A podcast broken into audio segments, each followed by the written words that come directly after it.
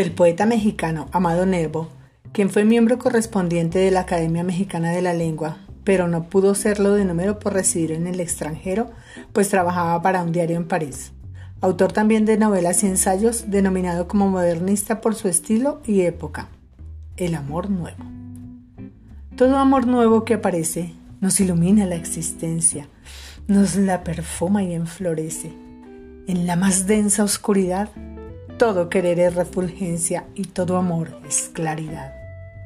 Para curar la pertinaz pena en las almas escondida, un nuevo amor es eficaz, porque se posa en nuestro mal sin lastimar nunca la herida, como un destello en un cristal, como un ensueño en una cuna, como se posa en la ruina la piedad del rayo de la luna, como un encanto en un hastío, como en la punta de una espina una gotita de rocío que también sabe hacer sufrir, que también sabe hacer llorar, que también sabe hacer morir, es que tú no supiste amar.